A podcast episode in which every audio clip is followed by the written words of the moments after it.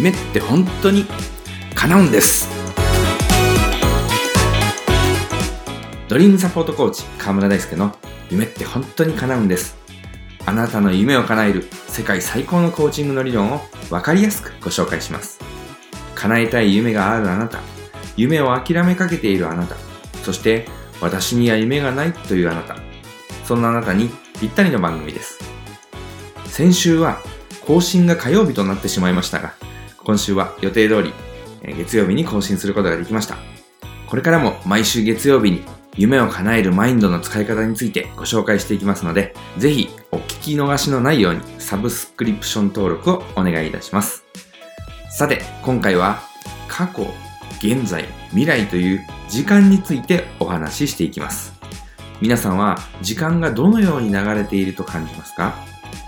ほとんどの方は時間の流れは過去、現在、未来というように過去から流れていくという感覚を持っているのではないでしょうか。川で言えば、過去という上流から時間が流れてきて、現在という中流を通って、未来という下流へと流れていく。そういう感覚です。時間が過去から未来へと流れているという感覚を持っていると、過去の水が現在を通り、未来へと流れていくので、過去の情報が未来へと影響してくる。そう考えてしまうんです。自分の過去が未来へ影響してしまう。もっと言えば、過去が未来を決めてしまう。と思ってしまうんです。誰しも忘れてしまいたい過去の一つや二つは持っているものです。そんな過去を引きずってしまい、過去にこんなことをしている自分は大した人間ではない。過去にこんな実績しか上げてない自分は未来に大きな可能性があるはずがないと思い込んでしまいます。私が出会った子供たちの中には、わずか9歳の男の子なのに、野口英世の業績を知った時に、野口英世はすごい人で、僕はすごくない。僕は野口英世のようにはなれない。と思い込んでしまっている子がいました。自分の過去の成績が未来を決めてしまうと思っているんです。毎学期に子供たちが受け取る通知表に書いてあるのは、その子の過去の成績です。過去の成績が詰まったこの通知表を使って、子供たちは将来の進路を決めます。過去を積み重ねて未来を予測する仕組みが学校教育の中に組み込まれているんです。そんな学校教育を受けてきた私たちは自然と時間は過去から未来へと流れていると感じるようになっているのです。コーチングでは、この時間の流れを逆にして考えるようにお伝えしています。時間は未来から過去へと流れていると考えるのです。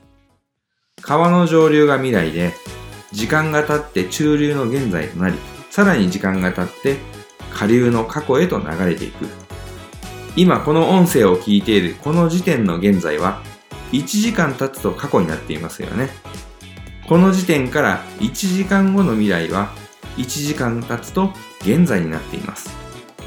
また、この時点から1時間前の過去は、1時間経つとさらに過去へと遠ざかり、2時間前の過去になります。そう考えると、時間が未来から過去へと流れている。そう感じることもできるんです。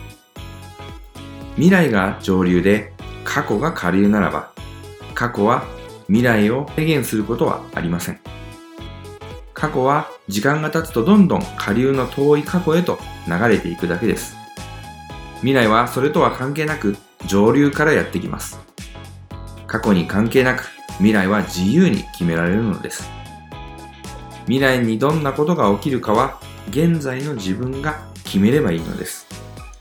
未来にこれが欲しいと予約するようなものです。予約をしておけばその未来が時間が経って現在となり予約したものが目の前に現れるのです。過去に縛られることはありません。あなたは自由に未来に欲しいものを予約し、それを手に入れることができるのです。時間は過去から未来へと流れている。いつの間にかそう考えるようになっていた。その時間の流れを逆転させましょう。そうすることで未来への可能性がパッと開けると思いませんか？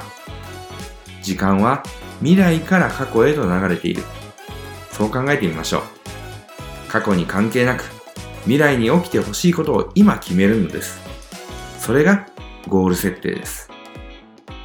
コーチングセッションや講演会のお問い合わせは、https://dreamsupport.info ドリームサポートコーチングのホームページのお問い合わせフォームからご連絡ください。